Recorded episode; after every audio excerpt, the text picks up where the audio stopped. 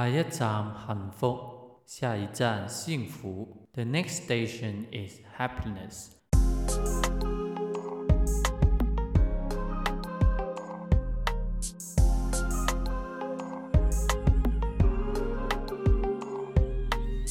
Hello，亲爱的朋友们，大家好，我是那个在车上待了很长时间还没下车，梦想着前往台湾追寻自己幸福的老八。今后的旅程也请大家多多关照。欢迎继续收听《欲望 N 部曲》的第三部曲《钱钱的欲望》。在说这个主题之前，老八想跟大家分享一下老八的近况。其实都已经录到第十三集了，也是一个新的尝试去做这个欲望的系列，但其实还是挺没劲的，就是一个人录节目。所以老八其实也在尝试去认识多一点的 podcast 圈的朋友，然后也尝试过去找他们合作什么的。然后在上周，其实也就算是有了一个新的尝试。老八就请到了两位朋友去帮忙做一些测试，还有真的就尝试去录一集的节目，分别就是聊不完的阿婆，非常感谢他。他们的节目也是远程的录音，所以我觉得他们应该也是挺有经验的。然后就请到了他帮我就做一下 testing 的工作，然后那一次还是挺可以的，就是有点不知所措，然后也发现那个。线上的录音那个网站也没什么说有什么问题，然后就跟另外一个节目，就是来自不止 John 的 John，就大家也都是闲聊型的节目嘛，然后就跟他聊了一下，就本来这集的节目就是关于钱的欲望，就是跟他录的，但是后来。就录的比较晚，那些技术上的问题，可能收音收的不太好，就挺无奈的，就砍掉了。然后我也觉得我自己对于跟别人聊节目也是挺不熟练的，就是有那种框架去聊，还是有点尴尬。我自己也聊得不太好，然后加上那个效果不太好，也救不回来嘛，就砍掉了，有点可惜。但是之后要多多锻炼吧。我承认我不是一个口才很好的人，所以我觉得在跟别人聊天的时候，还是要先做功课，或者事前功夫要做好。然后在这里也非常感谢他们两位，我也特别推荐大家可以听他们的节目，就是聊不完，还有不止撞。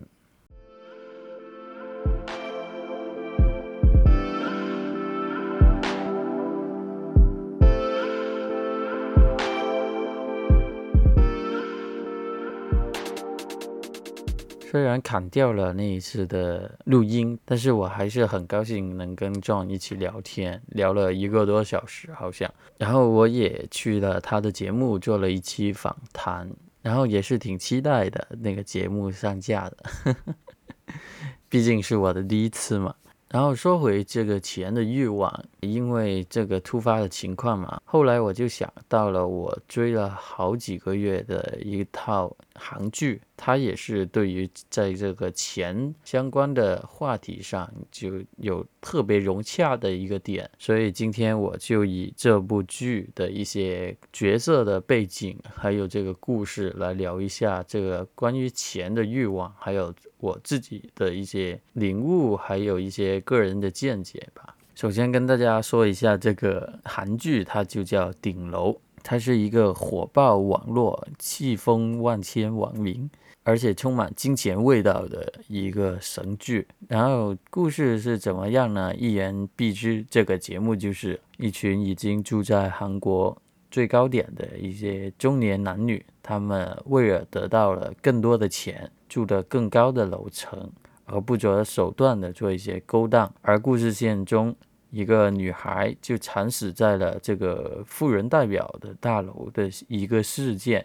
令他们在追逐金钱的欲望同时，就跟各种的道德呀、人性啊、情爱、犯罪牵扯着、矛盾着，还有各种的顿悟，它的情节非常精彩，就不断的有一些反转。你不看到最后，真的也不知道结局是怎么样的一个方向走。然后在上周五就是第二季的大结局了，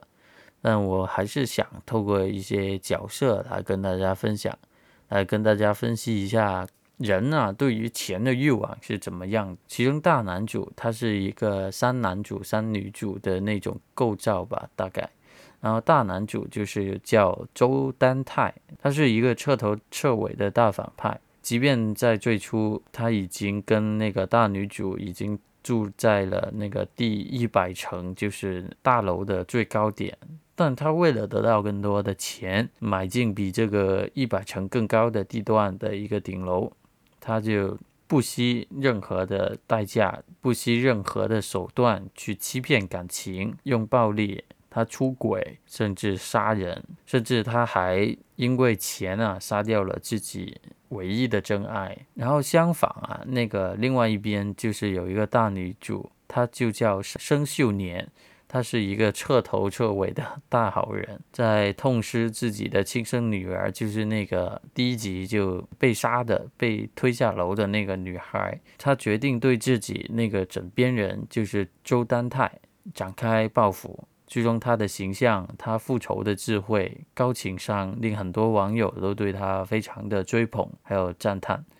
虽然他是出身名望，就他本来也是一个非常有钱的一个人，然后周丹泰也是借着他才能住进顶楼，但他对钱是一点都不迷恋的，反而他是在复仇中，他就利用钱去找寻一些帮手，也就是另外一个女主。就来自平民出生的女主叫吴允熙，然后这里就不详细的介绍她了。然后最令我感到真的特别吸引的就是第一集，其实因为它开幕的时候就有一种很绚丽、豪华、金钱的味道。就展现的完美无瑕，因为他们当时是在开一个 party，就庆祝那个周丹泰取得某些的一些成绩还是什么，所以他们就办了一个舞会，然后就那种氛围就展示了真的上层社会的那种美好啊、富华啊、靓丽啊那种感觉。然而在这些人在欢天喜地的在办着 party 的时候，其中就。有一个人，就是他们不知道他们任何一个人，就暗地里就是杀了那个平民出身、善良又有实力的那个女孩，就是大女主的女儿，造成了极大的鲜明对比跟那个讽刺意味。所以呢，在第一集的时候，大女主从一百层就下楼的时候，就恰好看到了她女儿被人推下去那个场景。然后她那种撕心裂肺、崩溃的演技，就令人很震撼，就令令人很动容，就觉得就她的演技实在是非常能感染到人，觉得很痛心。那场那一个情节是真的很震撼。然后这部剧啊，真的就是那些人就为了钱就做的各种事情，他们虽然都参与了那。他们虽然都参与了那个杀人的事件，但他们也是能用钱去遮盖他们这些罪行，然后各种用钱的手法去为了自己的子女，可能进一些走后门，进一些进去一个名校，然后捏造，然后造假一些成绩呀，或者什么样的东西，就有钱人的世界就是那么，有钱人的世界就是那么腐败。然后平民出生的那个女主吴允熙，她的女儿就是平民代表，虽然很有实力，但进去了这个上层社会，她就是不断的备受压压迫。然后他自己也对钱，对对于能进入这个上层社会是非常的奢望的，所以他受到了那个大女主的策反也好，利用也好。所以呢，虽然这部剧很狗血、很好看，各种因素，但是呢，也能看到，其实人对钱真是无穷无尽的那种贪念还有欲望。然后我自己真的是看得津津有味的，因为我自己也是一个平民出，因为我自己也是一个平民的一个角度、一个视角去看他们原来在上层社会。的一些生活呀，一些背景，原来就是这样的。然后他故事中也有一个平民的视角嘛，就觉得很有共感，就觉得嗯，如果有我有钱，也会变成那样吗？如果我有钱，我能进入这个上流的社会，我也变成他们那样，为了功名名禄，为了钱，为了无尽的一个钱的欲望去做那些勾搭，去做一些违背可能正常伦理的一些事情嘛。所以这套剧真的就特别好看，特别吸引。我知道他在大陆真的。引起了很大的一个讨论热点，微博上面就天天挂着他的热搜，因为大陆是有那个限行令的，然而他们微博还是天天挂着，就知道这部剧真的就是惊天地，证明这部剧真的是非常有流量，很有看头。然后他刚刚就结束了第二季。算是一个休整点吧，然后它第三季六月就马上出来了。然后你没有看的话，在听老八说这些背景之后，你觉得你也想看的话，真的可以去看。还有两个月的休整期，你可以把第一季、第二季补回来，你真的会很上头的去看这部剧。因为老八也是一个对于一些电影啊、电视有那种比较有那种鉴赏的一个。角度还有能力吧，毕竟想当年我也是一个修读中国文学还有中国历史的人，所以对于自己的嗯鉴赏能力还是挺有信心的，所以我大胆的推荐大家去看这部剧的，肯定是推荐最好的，真的是很好看的给大家吧。说完这部剧，然后就要说说我自己对于。钱这个东西有怎么样的欲望呢？在这个点上，我就可以看看我之前准备的一个简稿的一个框架，我到底要怎么说呢？我对钱，我对钱的欲望有多大？其实我从小到大，可能在家庭的渲染之下，我爸是那种特别看钱、看钱看得比自己命还要重的人。他对于我们。子女可能我们不是十个兄弟姐妹嘛，然后他就觉得子女对他唯一的好处吧，就是给他钱，有那种什么很古老的那种想法，就是养儿防老，你生的多，然后你的回报就更多，因为他觉得是他应得的，所以我们从小可能就觉得很大的压力。就我有很多姐，他们甚至我自己。在中学毕业之后，就马上就出来打兼职，就去赚钱。因为我们从小几乎都没有自己能用的钱吧，就是通常都是那些必须的开支，然后才拿，就没有半点说可以自己去用的一些钱。所以我就觉得我。我在这种环境，虽然我很不屑我爸那种对钱视财如命的那种状态，我是很不屑的。但我觉得我就是要赚很多钱，然后不会令你觉得你看低我那种感觉吧。我要赚更多的钱，令我自己将来甚至我主持家庭不会变成这么糟的一个情况，就是我对钱的一个追求吧。因为小时候。我们都是那种完全没有说有自己一些兴趣啊，或者有钱去做些什么呀。我们没有去过任何的主题乐园，我们没有玩具，我们甚至连看电视都是那种比较奢华的一个情况，就看电视也不能看很多，就会被打的那种。然后，即便什么生日啊，也没有蛋糕啊，没有玩具啊的，就看着别人家庭，就爸妈会给孩子。嗯，买一些玩具啊，带他们去吃麦当劳啊，对于我们来说就是一种奢华奢侈的一个想法。所以当有人请我们去吃麦当劳的时候，小时候真的开心的不得不得不得不得了。那时候就觉得很幸福，能吃到汉堡包那种。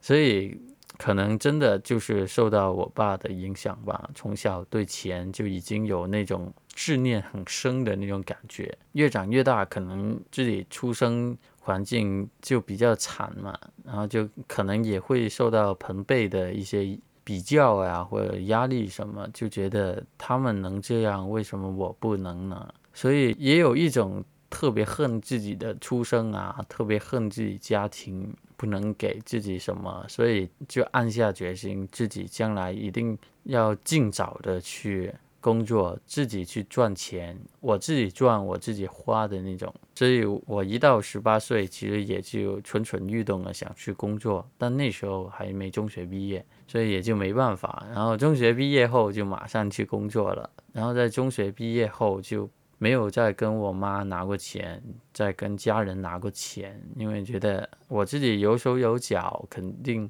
能干一些什么事情的，没有必要再跟他们拿这样。然后我也觉得，就是尽管是一家人，我觉得一旦真的牵扯太多钱的东西的时候，也是很容易令关系变差的。所以一般我就会令自己没有一些关于钱的一些问题什么，就算有问题，我可能求助的只会是真的一些要好的朋友，从来也不会问我家人，觉得太丢脸，然后也怕他们就觉得什么什么，然后就到了差不多大学呀，或者马上要出来工作的时候，其实是非常的担心，就怕自己将来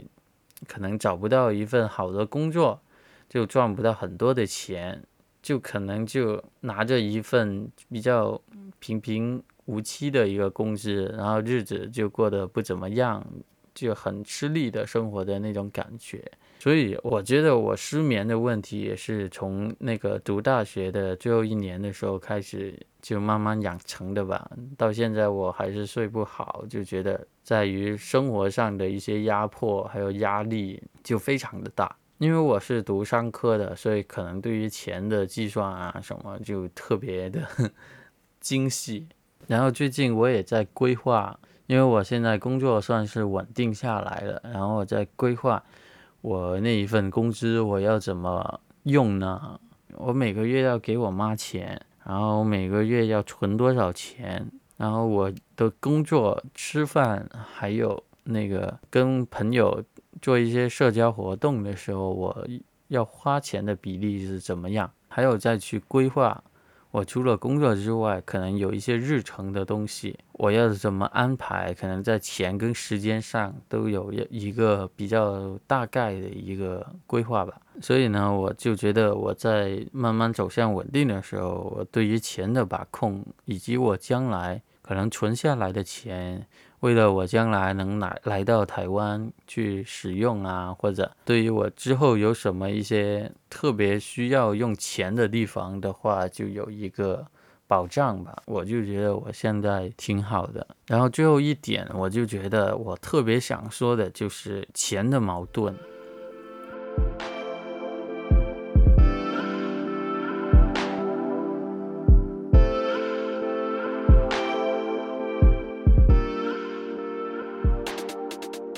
就是我其实真的，呃，虽然我说我对钱真的很有执念，我想赚很多很多很多钱，但是另外一方面我又有一些梦想，但这些梦想可能就很难赚钱。或者很花时间，或者赚不了钱这种境况，然后我就想，我要花时间在这些赚不到钱的地方嘛，我要真的要慢慢建立，就花很长时间，可能它将来真的能赚钱，真的有发展的空间嘛。而且呢，我在做这些兴趣啊，做这些关于梦想的东西的时候，其实我又不是没有成本的，我还是要花钱的。比如说，我最近重新找回我的乐队的朋友，我觉得我现在可以重新去找他们，重新开始我们继续玩音乐的一些行动啊什么的。但我就要计算我将来要花的钱，我们去练习，我们要租一个场所去练习，或者我们要买一些仪器去方便我们之后可能录关于自己的作品的时候，各种的东西其实都。涉及到一些可能价值不菲的一些成本，我就在想，虽然好像说钱跟梦想很有那种矛盾，你要现实的生活做一个普通的人，还是你要追求梦想？但其实追求梦想也是要花钱的。所以，其实说到最后，我们追求的那些梦想，比如说我要做一个歌手，我要出唱片，我要做一个成功的乐团。之后能能作为一个公众的乐队的时候，我们要投放的钱跟时间也是不少的。所以有时候我们大家其实都知道，钱不是万能，但是没钱真的就是万万不能。有时候可能大家是自己不敢说吧，但其实我们生活中真的做什么都要花钱。你没钱，你还能干些什么呢？你没钱还会饿死，没钱你不能生活。所以我就觉得，你有钱的欲望，甚至我自己对于钱有这种追求，我觉得就是正常啊。我又没害人，对吧？我不像顶楼的那些。各种主角，他们可能为了钱去干一些杀人放火呀，那些不正当的勾当啊。我没有啊，我就觉得我要赚很多钱，我可能为了钱会去苦了自己，可能斩断一些社交啊，什么什么也没问题，只要不伤害到别人就好了。我就觉得，所以我觉得我做这个欲望的系列也是非常有意思的。我就能在这个欲望 N 部曲上面说一些可能大家可能不会去说的一些主题，就是在日常中我们会跟我们的朋友说，我很很需要钱，我很想要钱，这些话题嘛就不会。我很想做爱，我很有性欲。第一部曲说的一个性欲的东西，做 Podcast 真的很神奇，很好玩。虽然说有时候在分享一些可能自己比较低层的过去，但是在展望将来啊，可能在说一些比较自己觉得有感悟的一些东西，还是挺开心的。因为自己有一些总结经验的时候，就是证明自己有所成长，还有变成一个更好的人吧。所以我还是非常开心的。最后，我就想点出一个问题，就是。如果你有无穷无尽的钱，你最想做的是什么呢？欢迎在各个平台上，如果有留言功能或者 Instagram、Facebook 留言，大家可以留言告诉老八，你有用不尽的钱的时候，你最想做什么？老八自己呢就想环游世界，我真的特别喜欢旅游，去各个地方去打卡也好。去感受不同国家的人民文化也好，是我非常向往的一个一个活动。还有另外一点就是吃，吃尽世界各地的东西，或吃尽各种美食吧。然后这个关于吃的话题也是之后欲望 N 部曲的一个主题。之后希望能尽快跟大家分享关于吃这方面的欲望吧。然后今天欲望 N 部曲的第三部钱。这个主题的一个分享就到这里了。虽然这集说到的主题是钱，老八也觉得追求钱也不是一件什么不光彩的事情。我觉得在人与人沟通的上面，或者我们在可能得到一些幸福的时候，钱也是一个可能一个基础的条件，或者是一个促成剂吧。所以我们要走到幸福的那些步骤的时候，有一些基本的钱还是非常重要的。所以我希望大家在前往那个幸福的终点站的同时，也能 也能存下或赚取我们所需要的一个养分吧。下一站幸福，希望大家赶紧能到达幸福站。我们下次再见，拜拜。